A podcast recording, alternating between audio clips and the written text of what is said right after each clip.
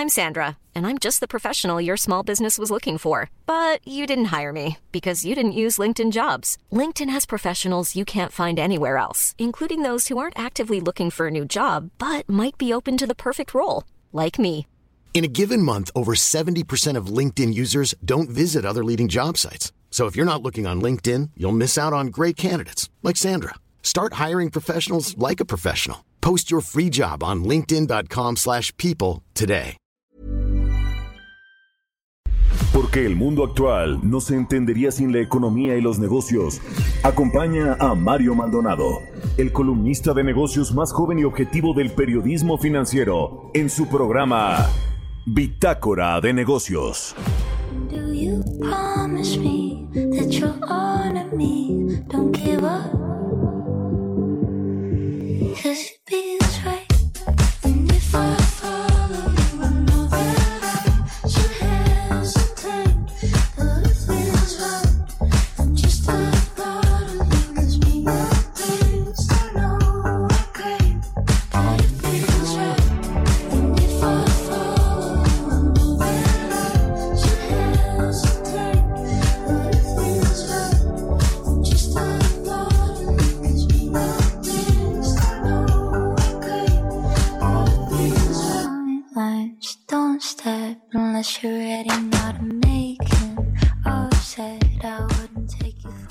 ¿Qué tal? ¿Cómo están? Muy buenos días. Bienvenidos a Bitácora de Negocios. Yo soy Mario Maldonado y me da mucho gusto saludarlos en este martes 18 de mayo del 2021. Estamos transmitiendo en vivo desde la Ciudad de México en las instalaciones de El Heraldo Radio a través de la 98.5 de FM aquí en la capital del país, en el Valle de México. En Guadalajara, Jalisco nos escuchamos por la 100.3 de FM y en Monterrey, Nuevo León por la 90.1 de FM. También en el resto de las estaciones que nos retransmiten en otras ciudades y estados de la República Mexicana. Un saludo en el sur de los Estados Unidos y a quienes nos siguen a través de la página heraldodemexico.com.mx. Ahí está el streaming de, eh, de lo que sucede aquí en la cabina del Heraldo Radio. Bueno, vamos a entrar a la información. Como siempre, arrancamos con un poco de música.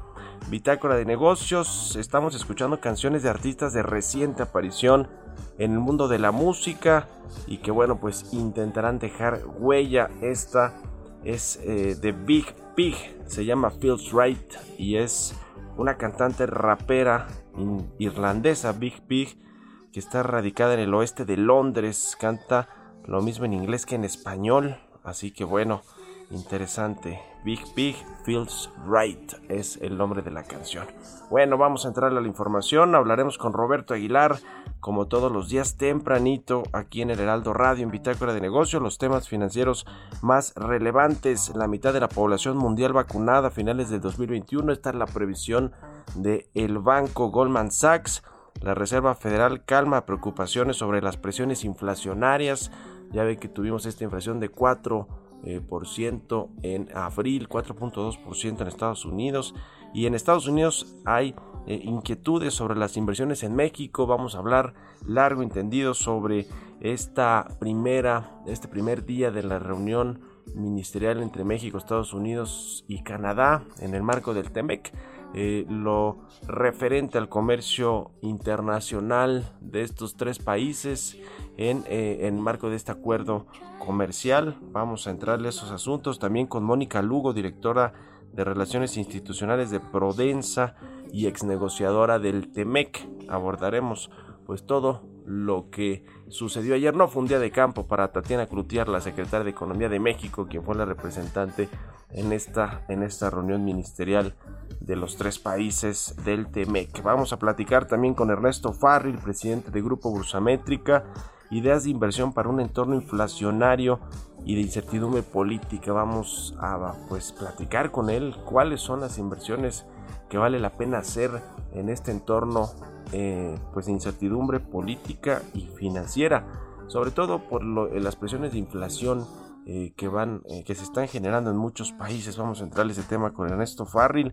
Platicaremos también con Fra- Francisco Eguren, el director de programación y, director comercial de Cinemex. Ya van a reabrir los complejos de esta cadena de cines de Germán Larrea.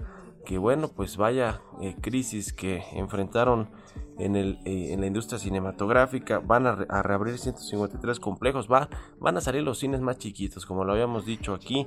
Fue un golpe fuerte el que les dio el COVID-19 y el cierre de todos estos establecimientos. Ahora pues los tenemos eh, con una, una reapertura mucho, mucho menor. Lo mismo es el caso de, de Cinépolis. Vamos, vamos a entrarle a esos temas. México ma- mantiene el grado de inversión, eh, según Fitch, eh, la deuda soberana del país tiene el, el grado de inversión pues que tenía desde hace ya varios meses. Lo celebraron ayer en la Secretaría de Hacienda. Sin embargo, bueno, pues esto tampoco es como que hay que echar las campanas al vuelo. Está pues este dato de la tasa de desempleo de ayer también, que a ver si le entramos con ese asunto y sobre todo pues la brecha que sigue abriendo entre hombres y mujeres. 7 de cada 10 personas de las que perdieron el empleo el año pasado fueron mujeres.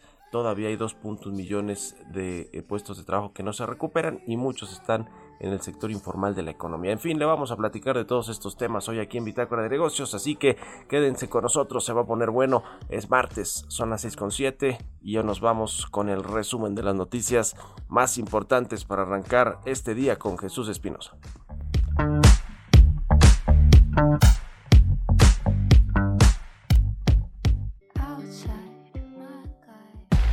El resumen. Durante la primera reunión de la Comisión de Libre Comercio del Tratado México, Estados Unidos y Canadá, la delegación mexicana recibió inquietudes por parte de los estadounidenses en temas agrícolas de inversión y energéticos. Catherine Tai, representante comercial de Estados Unidos, recalcó la importancia de que México implemente una política energética que respete la inversión estadounidense y sea coherente con los esfuerzos para abordar el cambio climático y mejores esfuerzos de facilitación del comercio. Por su parte, Tatiana Cloutier, secretaria de Economía de nuestro país, informó que también conversaron sobre las reglas de origen del sector automotriz, el acceso a servicios de autotransporte fronterizo y las investigaciones en curso en Estados Unidos de ciertos productos agrícolas mexicanos. Por tiempo indefinido y con efectos generales, el juez Juan Pablo Gómez Fierro suspendió la entrada en vigor de la reforma a la ley de hidrocarburos publicada el pasado 4 de mayo en el Diario Oficial de la Federación, que da preponderancia a petróleos mexicanos en la materia. Este lunes Fitch Ratings ratificó la calificación crediticia para la deuda soberana de México en triple B menos con perspectiva estable, el último escalón del grado de inversión para la firma. De acuerdo con la encuesta nacional de ocupación y empleo nueva edición del INEGI, durante el primer trimestre del 2021 la población ocupada en México descendió 2.4 millones de personas respecto al mismo periodo del año pasado, lo cual se ve reflejada en la caída de la ocupación en el comercio, restaurantes y servicios de alojamiento. Por tercera ocasión, el Foro Económico Mundial canceló su reunión anual que planeaba realizar en agosto en Singapur. Bitácora de negocios en El Heraldo Radio. El editorial.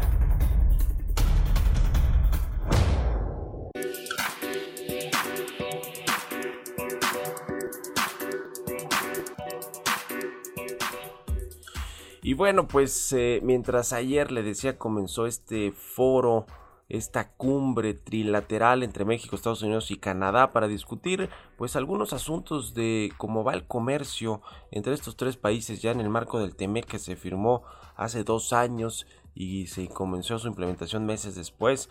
Pues en México, mientras esto sucedía virtualmente con Tatiana Cloutier, la secretaria de Economía, con eh, Catherine Tai, la representante comercial de la Casa Blanca y con la secretaria también de Comercio de Canadá, pues en México los jueces Juan Pablo Gómez y Rodrigo de la Pesa otorgaron suspensiones definitivas a seis empresas que impugnaron las reformas a la ley de hidrocarburos. Esto, pues bueno, para recuperar el papel monopólico que tiene Petróleos Mexicanos. Esto, por supuesto, que va a poner en pie de guerra otra vez al presidente López Obrador, que está dispuesto a cambiar la constitución para pues evitar que puedan eh, a nivel eh, pues de jueces las empresas ampararse y obtener estas suspensiones primero provisionales y ahora definitivas que echan atrás estas contrarreformas en el sector energético. Ya había sucedido con la ley de la industria eléctrica y ahora lo vimos con la ley de hidrocarburos así que bueno van para atrás estas dos iniciativas que propuso el presidente que aprobó el congreso que se promulgaron y que los jueces ya echaron para atrás. En, en, medio de esto, bueno, es importante también los reclamos que hizo, porque yo creo que fueron esos reclamos de Catherine Tai, la representante comercial de Estados Unidos a la secretaria Tatiana Cloutier con respecto al sector energético. Le dijo claramente que México tiene que respetar los contratos de empresas estadounidenses que han invertido en este sector en los años anteriores y que bueno pues con este cambio precisamente de políticas no, no, no solo estas políticas eh, digamos estas leyes que ha eh, mandado el presidente del observador que, que buscan su modificación sino distintas otras políticas energéticas y cambios que ha hecho la Secretaría de Energía eh, los propios reguladores como la Comisión Reguladora de Energía y la Comisión Nacional de Hidrocarburos que tienen frenadas las licitaciones, por ejemplo, de las rondas, la, C, eh, la Comisión Nacional de Hidrocarburos, pero también la CRE está eh, pues frenando los permisos para los importadores de gasolinas, para los almacenadores, para los distribuidores, es decir, las estaciones de gasolina que despachan el diésel, la magna y la premium, también tienen frenados todos esos permisos. E incluso la CRE canceló casi eh, eh, 200 permisos recientemente eh, para importar gasolina. Imagínense nada más en, la que estamos. Muchos de estas empresas, por supuesto, que son de capital extranjero y algunas de capital estadounidense. Por eso tienen, eh, por eso pegaron el grito en el cielo estas organizaciones del sector de hidrocarburos de Estados Unidos y le pidieron a sus gobernantes, a Catherine Tai, a la secretaria de Energía, a la secretaria de eh, Comercio y al propio presidente Joe Biden que pues eh, ponga cartas en el asunto, como se dice, y le pida a México, le exija el respeto a sus inversiones, por supuesto todo en el marco del TEMEC, porque, porque pueden venir ahí algunos otros problemas. Vamos a platicar al ratito de todo esto, también hubo, hay problemas en el tema laboral, en el tema agrícola, entre México y Estados Unidos. Vamos a entrar a esos temas. ¿Ustedes qué opinan? Escríbanme en Twitter, arroba Mario Mal y a la cuenta arroba Heraldo de México. Economía y mercados. Roberto Aguilar ya está aquí en la cabina del Heraldo Radio. ¿Cómo estás, mi querido Robert? Buenos días. ¿Qué tal, Mario? Me da mucho gusto saludarte. Muy buenos días a ti y a todos nuestros amigos. Pues fíjate que las acciones mundiales inician en terreno positivo y el dólar baja a mínimos de casi tres meses ya que las apuestas de que las tasas de interés de Estados Unidos se van a mantener bajas ayudaron a los inversionistas a compensar las preocupaciones sobre el aumento de contagios en Asia y también sobre la caída eh, o ignoraron los datos que mostraron que la economía de Japón se contrajo más de lo esperado en el primer trimestre, esto debido a un lento lanzamiento de las vacunas y nuevas infecciones que afectaron el gasto de aquel país, los futuros de Estados Unidos positivos. Bueno, ayer el vicepresidente de la Reserva Federal, Richard Clarida, explicó que el débil informe del empleo de abril es una prueba de la holgura de la economía y otras autoridades del Banco Central ayudaron a tranquilizar los mercados de que la política monetaria de Estados Unidos seguirá siendo laxa. Mañana se dan a conocer las minutas de la, de la última reunión de la Reserva Federal de Estados Unidos y como sabes, vigiladas muy de cerca para ver, eh, identificar cualquier indicio sobre el futuro de la política monetaria en Estados Unidos. Fíjate que los economistas de Goldman Sachs ven los retrasos en el suministro mundial de vacunas como temporales y esperan que aproximadamente la mitad de la población mundial esté vacunada para finales de este año. De hecho, se estima, o este banco estima, que las empresas farmacéuticas de todo el mundo van a producir 11.400 millones de dosis de vacunas para fin de año. Por su parte, Bloomberg, que hace un monitoreo interesante de, que actualiza todos los días de cómo va avanzando la vacunación en el mundo, estima que hasta el momento 10% de la población recibió por lo menos una dosis de vacuna. Eso sí, eh, alerta sobre la desproporcionada aplicación porque los países más ricos reportan una tasa de vacunación que es 25 veces más rápida que las naciones pobres. De hecho, hay países que no han, se han aplicado ni una sola vacuna. Sí, Eh, sí. Interesante lo que. Lo que sucede y calcula que suman ya 1.500 millones de vacunas aplicadas. Y en este sentido, pues ayer el presidente Joe Biden dijo que va a enviar al menos 20 millones más de dosis de vacunas al extranjero. Esto para finales de junio, lo que marca la primera vez que Estados Unidos comparte vacunas autorizadas justamente para su uso doméstico. La medida marca un giro notable de la Casa Blanca, ya que la administración busca utilizar el suministro de vacunas de su país como una herramienta diplomática con la perspectiva de la pandemia mejorando internamente. De hecho, ayer el presidente Biden presumió que en los estados, en los 50 estados de Estados Unidos, pues no se habían ya reportado tasas a la baja del contagio, porque pues Estados Unidos sigue encabezando justamente esta, este ranking de los países donde más eh, infecciones se reportaron. Y bueno, pues le sigue la India, que ya lleva 25 millones de contagios, es lo que está reportando al día de hoy.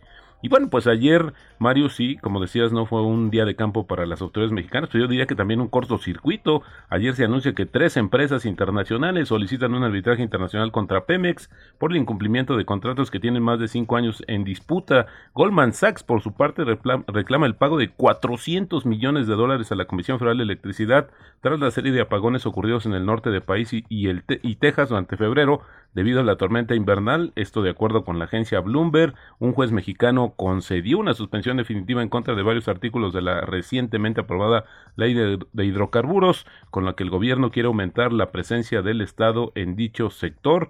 Y bueno, fíjate, también interesante lo que está pasando en el mundo de los medios y también de esta, pues el contenido, la generación a través de las plataformas. Y es que fíjate que hoy se avivaron ya estas versiones de que Amazon está ya a punto de anunciar el cierre de las negociaciones para adquirir a los estudios MGM por alrededor de 9 mil millones de dólares. Y bueno, pues interesante porque justamente estaría complementando su capacidad de generación de contenido. Así es como se está eh, dando a conocer. Y bueno, pues también en esta situación que habíamos comentado, Mario, de los dimes y diretes del el divorcio de Bill Gates, pues ayer, ayer se da a conocer que Microsoft realizó una investigación sobre el involucramiento de Bill Gates con una empleada hace casi 20 años, tras informar en 2019 que había tratado de iniciar una relación romántica con la persona.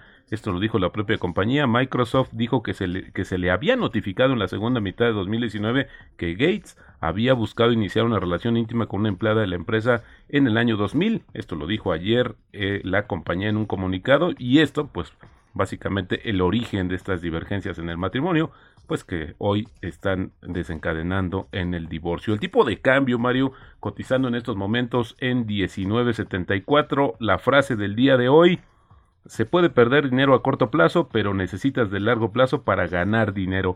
Esto lo dijo justamente un, pues muy importante. Fíjate que ayer también me tomé, eh, bueno, empecé a ver las edades de quienes justamente están hablando de estas, eh, estas famosas frases. Este es Peter Lynch, tiene 77 años y es empresario y gestor de fondos.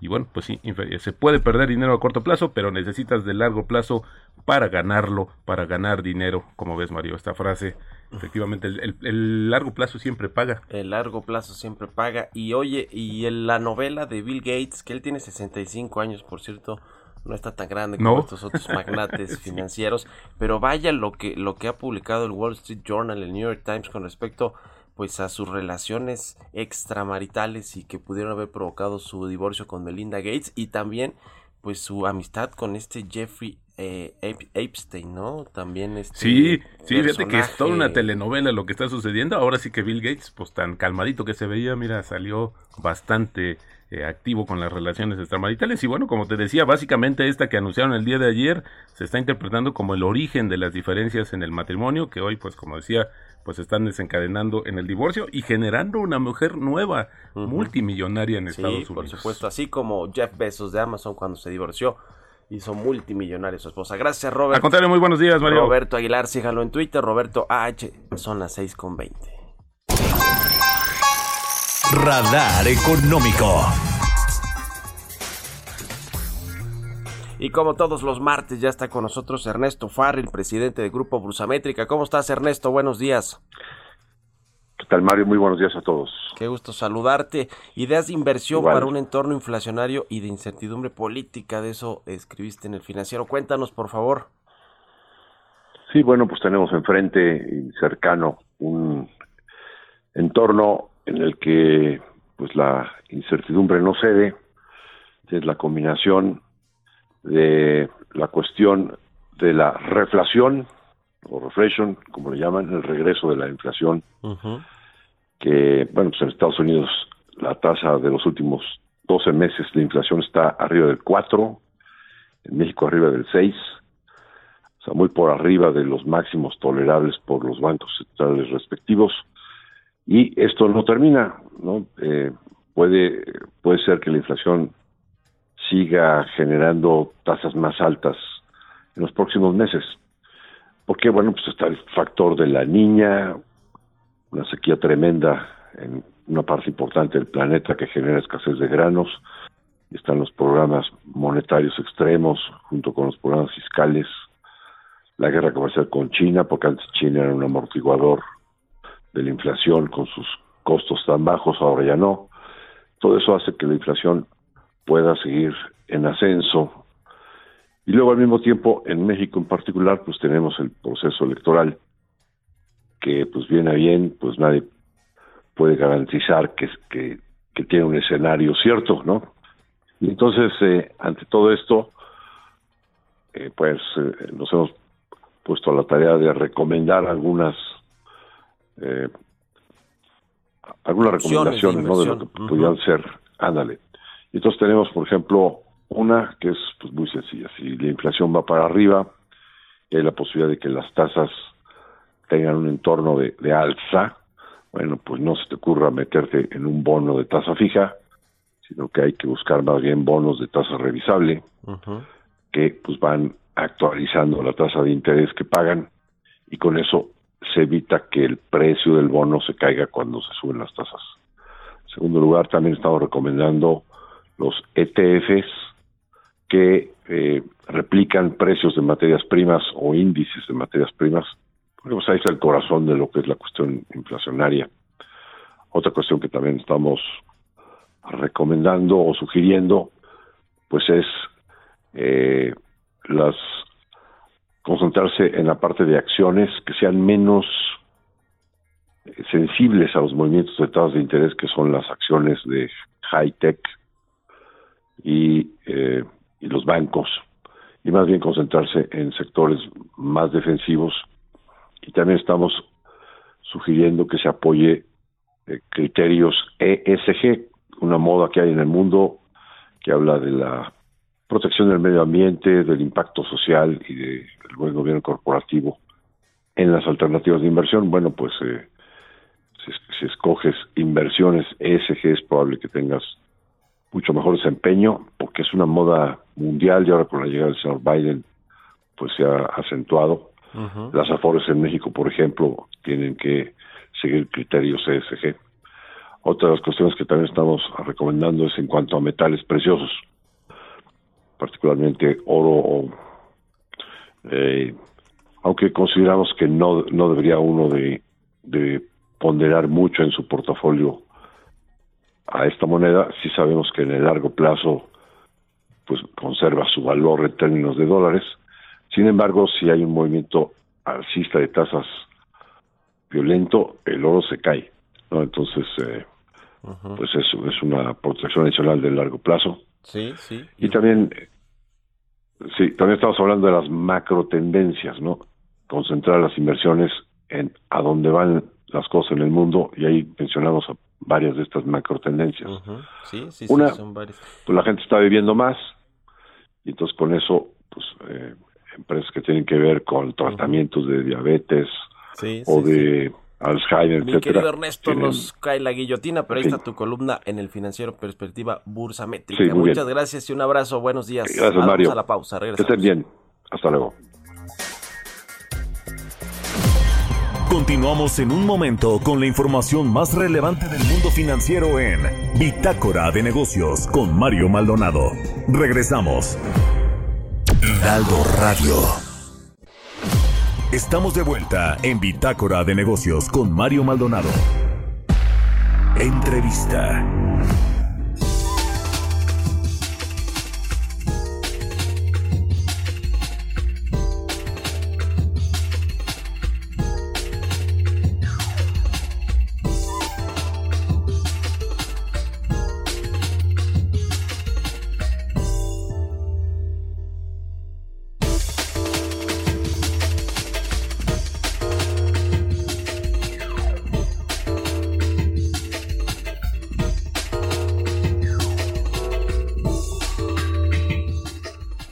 Estamos de regreso aquí en Bitácora de Negocios. Son las 6 de la mañana con 30 minutos, tiempo del centro de México.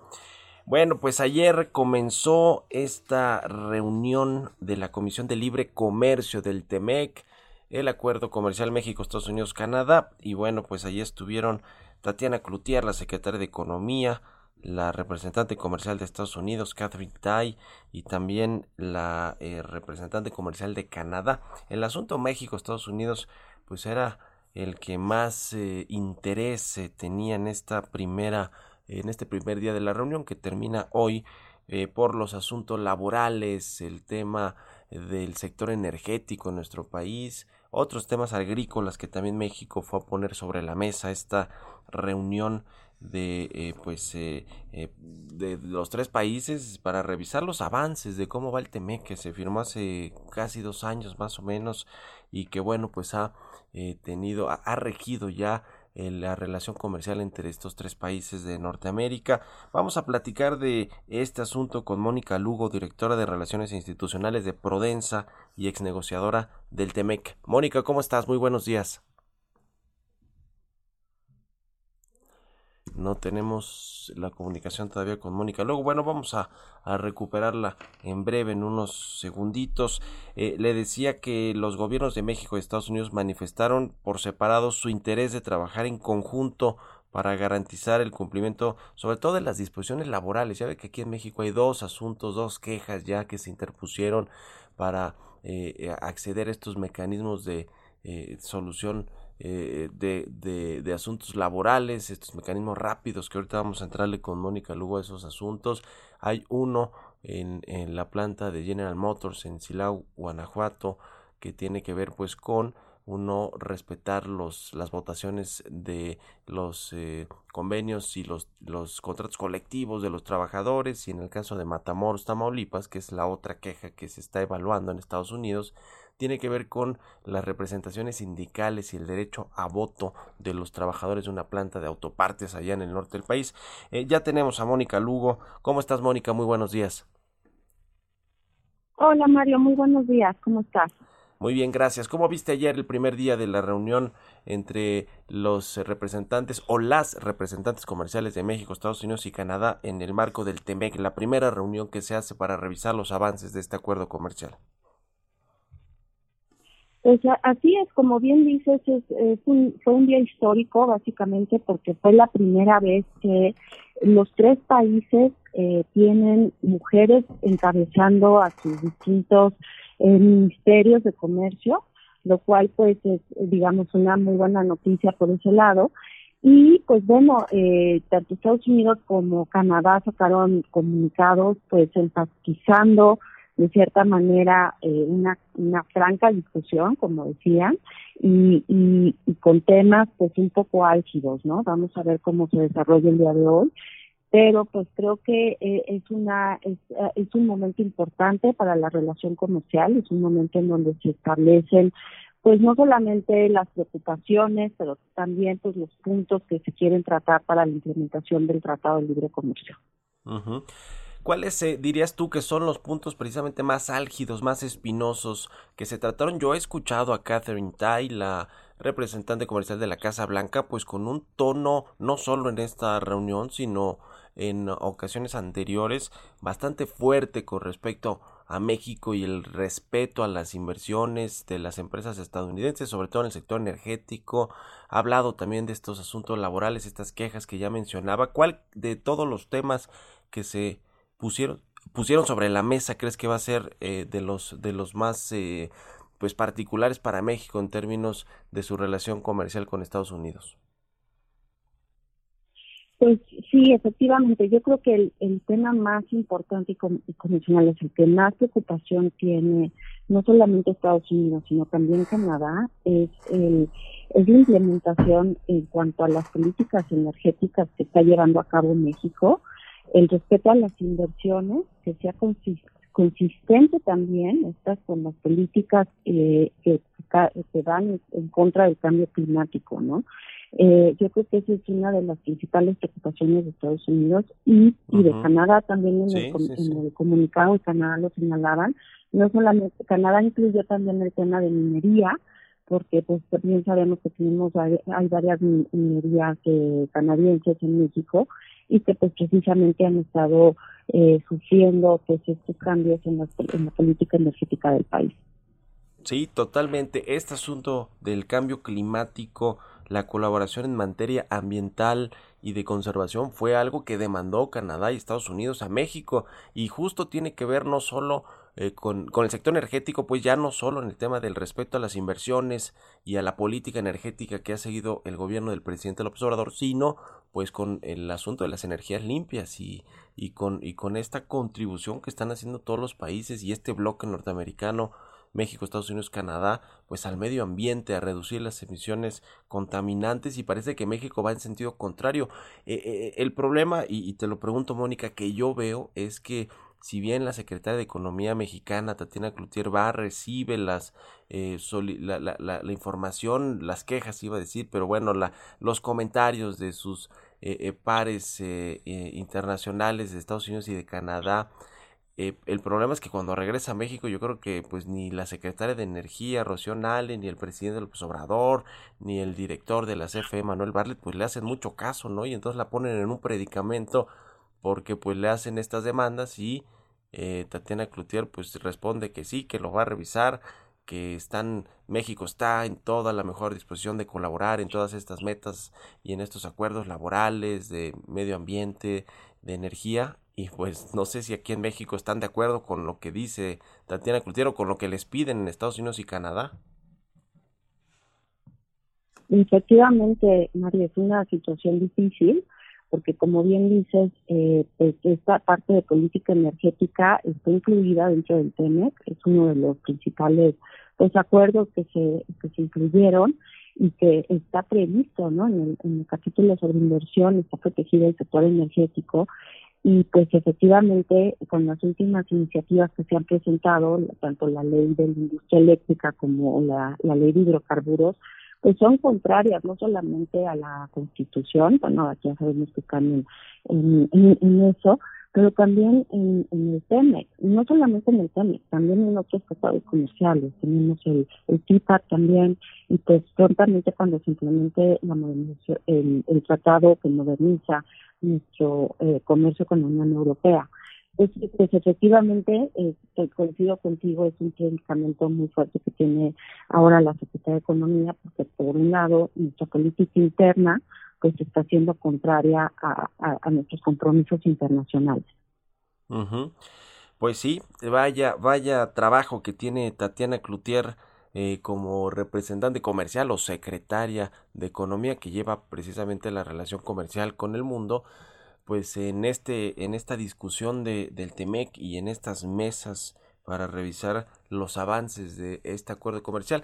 Yo por ahí leía, y creo que fue en el diario El País, una nota interesante donde hablaba del amor y odio que le tiene esta administración al Temec, porque al principio se celebró con bombo y platillo que se terminó de, de, pues de firmar y de implementar este acuerdo comercial ya con esta administración del presidente López Obrador y se hablaba de los beneficios que trae una, un acuerdo renovado en materia comercial con Estados Unidos y Canadá, con Estados Unidos, nuestro principal socio con el que intercambiamos todavía 80% de nuestro comercio exterior. Eh, y, y, por, y por el otro lado, pues eh, el presidente con esta política energética de autosuficiencia energética y con esa con ese argumento precisamente de la seguridad energética pues le ha dicho a Estados Unidos que no que no va a cambiar su política eh, eh, hay, hay otros asuntos ahí en materia agropecuaria eh, en, en, materia laboral también donde precisamente pues están metidos incluso en el en los sindicatos pues los personajes cercanos al presidente López Obrador, Napoleón Gómez Urrutia, el padre de la secretaria del Trabajo, de Luisa María Alcalde, en fin, ya comienza a ver estos intereses y entonces ahí sí ya el presidente Rocío Nale y Manuel Barlet y todos estos duros del gabinete, pues entonces ahí sí marcan su línea y dicen, a ver, una cosa es el acuerdo comercial y otra cosa es nuestra soberanía, lo disfrazan de soberanía todas las decisiones. Eh, este amor y odio que existe, ¿cómo crees que vamos, va a terminar este asunto? Porque, porque no nos conviene para nada pelearnos con Estados Unidos, ¿o sí? No, definitivamente no, no nos conviene. Eh, fíjate, Mario, este trimestre México y Estados Unidos rompieron récord en comercio eh, que no se había tenido nunca, digamos, es el prim la primera eh, cifra que alcanzamos de un comercio de más de 147 mil millones de dólares, ¿no? En el primer trimestre. y que ha sido un incremento de alrededor de un 4%. Eh, que este, este comercio nunca lo habíamos visto tan tan intenso y, y, tan integrado, ¿no? Y a mí me parece que debe de, de enfocarse el gobierno en, esta parte comercial en donde hay un desarrollo económico y hay un crecimiento que genera derrame económica a la población, empleos y demás. Entonces, pues sí, eh, tendríamos que tener eh, una visión un poco más a largo plazo el tener eh, alineadas nuestras políticas internas para fomentar la competitividad en la región y, tener este crecimiento que seguramente va a tener Estados Unidos. Vamos a hacer, eh, digamos, un, un equipo con, con Estados Unidos y Canadá y verlo como un, un tema de desarrollo regional. ¿No? Entonces, eh, a mí me parece que debe de, enfocarse por ahí la política, incluso ahora, digamos, con la crisis económica que, que vimos con el COVID, pues México sigue creciendo, ¿no? Y en ese sentido, pues debemos aprovechar la inercia y el contexto internacional para poder ir hacia, hacia adelante con ellos, con Estados Unidos y Canadá. Uh. Tú que estuviste cerca de estas negociaciones del TEMEC, Mónica, eh, ¿cómo, ¿cómo ves eh, eh, que, va, que va a terminar esto? Digo, es un poco más o, más o menos de la, con, en línea con las, la pregunta anterior. la, la relación va a seguir siendo buena en términos diplomáticos, en términos de respeto a las leyes y a lo que pues se firmó en este TEMEC o va a haber choques que llegarán hasta estos paneles de soluciones de controversias o incluso más allá eh, y quizá contaminando hasta el, el, asunto diplomático, el terreno diplomático. ¿Lo, ves? ¿Ves un escenario así o, o, o todo va a ser eh, eh, pues eventualmente diligente y va a haber em, acuerdos de palabra y que no van a, a, a ir más allá?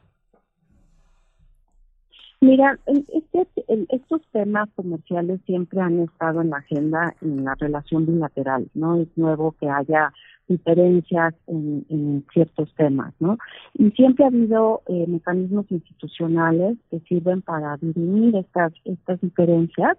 Eh, en este caso, la Comisión de Libre Comercio eh, del TEMEC, pues es la primera vez que se reúne, pero justamente está en, en el tratado para resolverlas y para hacerlo de manera institucional. Entonces, yo sí creo que va, vamos a tener esta primera instancia, digamos, en donde se reúnen lo, los ministros, eh, se reúnen con los grupos técnicos, discuten los irritantes y buscan las soluciones para justamente evitar llegar a un mecanismo de solución de disputas.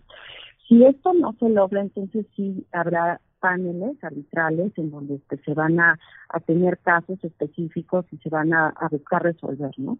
Pero no es la primera vez que esto sucede. Eh, hemos tenido ya casos como el, el, caso del atún, por ejemplo, o el caso de la carne empacada, uh -huh. eh, carne eh, empacada en origen, digamos, y que han sido temas que han tenemos años con Estados Unidos tratando de resolver. Eh, sí, efectivamente van a ser temas, sobre todo el, el, el energético y el de medio ambiente, que van ahora a, ser la prioridad en la agenda y que pues esperemos que sean eh, resueltos de manera institucional, que no lleguen a, a esos términos, como dices, ¿no? Ya lo estaremos viendo y también las conclusiones de este segundo día de eh, la reunión entre México, Estados Unidos y Canadá, los representantes comerciales, la primera reunión de la Comisión de Libre Comercio del TEMEC. Ya lo estaremos viendo y lo platicamos. Muchas gracias, Mónica Lugo, directora de Relaciones Institucionales de Prodensa, ex negociadora del TEMEC, por haber tomado la llamada y muy buenos días. Muchas gracias, Mario. Buenos días. Hasta luego. Son las 6 con 45 minutos. Vamos con las historias empresariales. Historias empresariales.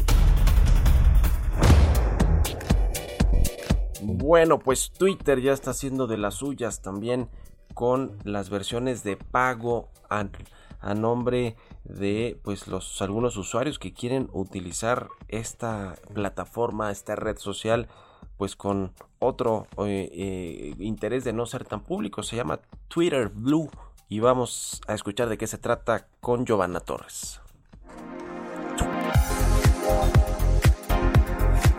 La red social creada por Jack Dorsey en 2006, Twitter, y que tiene su sede en San Francisco, California, Estados Unidos, y con filiales en San Antonio, Texas y Boston, ya prepara lo que será su versión de pago y de acuerdo con información dada a conocer este lunes, llevará por nombre Twitter Blue.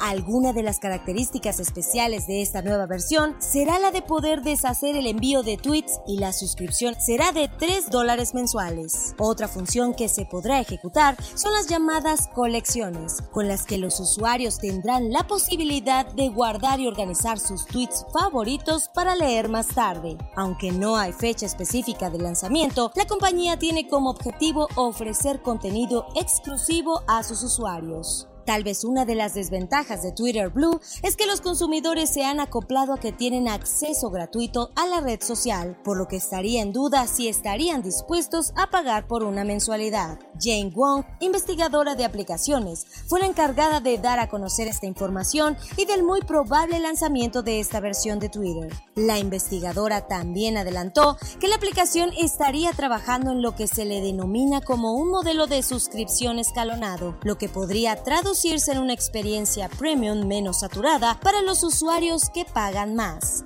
Para Bitácora de Negocios, Giovanna Torres. Entrevista.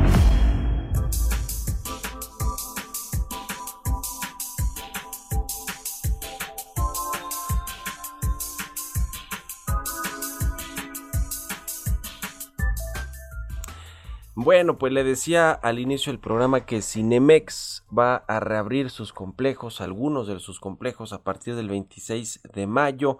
Estamos hablando de cerca de 153 salas de cine en el país y para platicar los detalles me da mucho gusto saludar a Francisco Eguren, él es director de programación, mercadotecnia y comercial de Cinemex. ¿Cómo estás Francisco? Buenos días. Hola Mario, muy buenos días a ti y a todo tu auditorio, muchas gracias. Pues tarde pero seguro y van a reabrir ya sus complejos eh, este próximo 26 de mayo. Francisco, cuéntanos por favor. Correcto, Mario. Sí, tarde pero seguro, bien lo dices. Mira, este 26 de mayo tenemos la oportunidad ya por fin de reabrir nuestros complejos. No vamos a abrir todos, vamos a abrir 153 complejos, que es aproximadamente el 50% de nuestras unidades de negocio. Estamos decidiendo abrir en esta fecha por tres situaciones principales. La primera es las condiciones sanitarias han mejorado. En ese sentido, los semáforos están teniendo colores, digamos, más amigables, tirando a amarillo y a verde. Y eso de la mano nos ayuda a que los aforos sean mayores, porque una principal eh, problema para nosotros de no poder operar es que los aforos eran muy cortos y no nos permitía tener la liquidez suficiente para la operación. Y el otro punto es que los estudios y los distribuidores ya tienen películas constantes. Cada semana tendremos estrenos importantes llamados blockbusters y eso lo que nos está haciendo es poder decir, esta es la fecha ideal para poder abrir y poder operar, digamos, de aquí en adelante y que sea el último cierre, obviamente, es, esa es nuestra esa es nuestra esperanza en todo el tema sanitario, pero estamos echándole todas las ganas para ya poder estar el 26 de mayo abiertos y esperando a todos nuestros invitados a que puedan disfrutar de la magia del cine. ¿Hacia qué fecha estarían reabriendo el resto de, de sus complejos, de sus salas de cine en el país? Y también, pues, eh, ¿cuántas van a cerrar? Definitivamente me imagino que así como sucedió con muchos negocios que están retomando sus operaciones, pues regresan más chiquitos al mercado a competir. Eh, ¿Ustedes eh, eh, con cuántos van a regresar finalmente y hacia qué fecha van a estar reabiertos eh, todos los complejos que, que, que van a operar? Mira, este 26 de mayo, como te decía, abrimos 153 y en las semanas siguientes, entre cuatro y cinco semanas, estaremos abriendo consistentemente algunos complejos, o sea, estaremos abriendo 10 la siguiente semana, 15 la siguiente, etcétera, etcétera. Son otros eh, alrededor de 170 complejos, más o menos, eh, donde vamos a tener ya nuestro nuestro parque completo, que va a ser alrededor de un poquito más de 300, 330 complejos.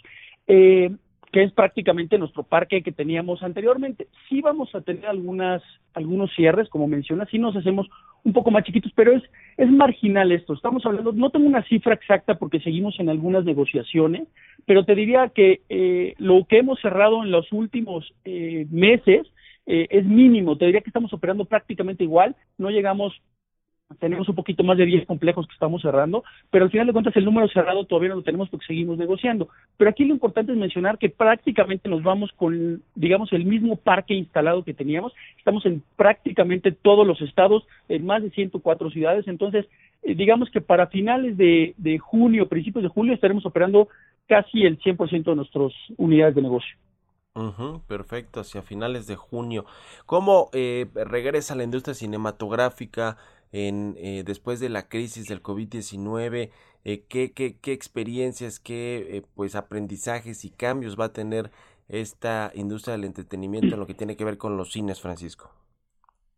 Pues mira, obviamente estamos cambiando la experiencia de no solo del entretenimiento, sino de todo lo que hacemos, ¿no? Desde, desde ir a comer a un restaurante o ir al supermercado por nuestros alimentos. Justamente nosotros lo que estamos haciendo es adaptándonos a esta nueva normalidad, que ya lo veníamos haciendo desde los desde el año pasado cuando fue el primer cierre importante en marzo de hace un año y empezamos a abrir con muchísimos protocolos. Hicimos muchas investigaciones, no solo de las, lo que nos pedía la autoridad en México, sino autoridades internacionales, e hicimos eh, este benchmark con otras cadenas cinematográficas en el mundo y empezamos a hacer todos nuestros protocolos. Tenemos más de 100 puntos de revisión, pero de los principales que te puedo comentar es que estamos obviamente teniendo la capacitación a todos nuestros chicos de staff. Es importantísimo que los chicos de staff se sepan cuidar y te sepan cuidar a ti como invitado. En la medida que esto suceda y el invitado se cuide, esto va a ser perfectamente, digamos, eh, viable. Esa es la primera. Tenemos obviamente uso de cubrebocas, caretas, que es lo más normal que vemos el día de hoy, ¿no? Gel antibacterial, eh,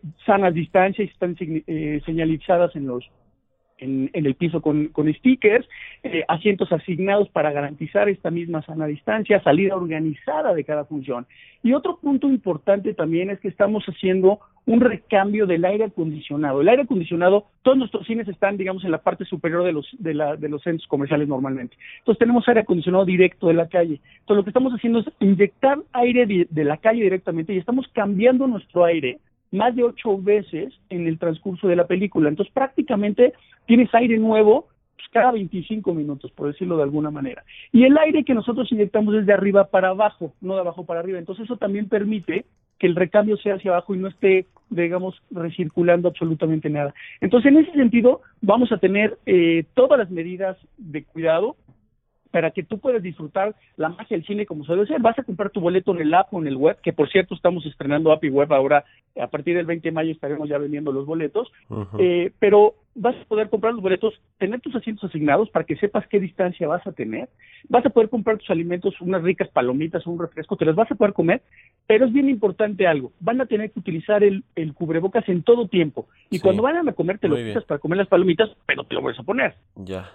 Pues eh, que les vaya No. muy bien, que, que venga esta reapertura con, con todo y que se recuperen los cines. Gracias Francisco eh, Guren por haber tomado la entrevista y muy buenos días.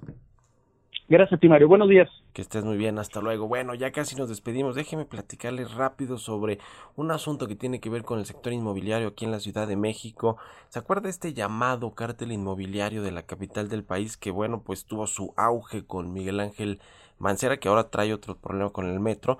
Bueno, pues ahora resulta que hay otros eh, empresarios que le han sacado provecho a una eh, figura jurídica para construir más eh, y de manera ilegal a través del sistema de transferencia de potencialidades. Es una eh, figura que se creó en 1988 y que hoy, por cierto, en el Heraldo hay, hay toda una nota eh, al respecto. Pero bueno, le hablamos ahí de dos empresarios, Moisés Ison y Luis, Luis Guillermo y Susi, quienes han utilizado este, este, pues esta figura a través de su empresa de desarrollo urbano como, como, pues todo, todo un tema para construir eh, pues de forma ilegal al parecer. En fin, échale un ojo, ahí está en mi columna también desde el Universal.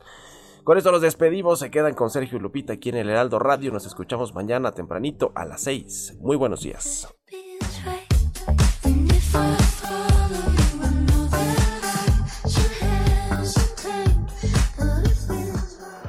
Esto fue Bitácora de Negocios con Mario Maldonado, donde la H suena y ahora también se escucha. Una estación de Heraldo Media Group. Even when we're on a budget, we still deserve nice things.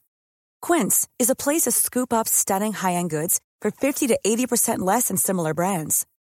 They have buttery soft cashmere sweaters starting at $50, luxurious Italian leather bags, and so much more. Plus, Quince only works with factories that use safe, ethical, and responsible manufacturing. Get the high-end goods you'll love without the high price tag with Quince. Go to quince.com slash style for free shipping and 365-day returns.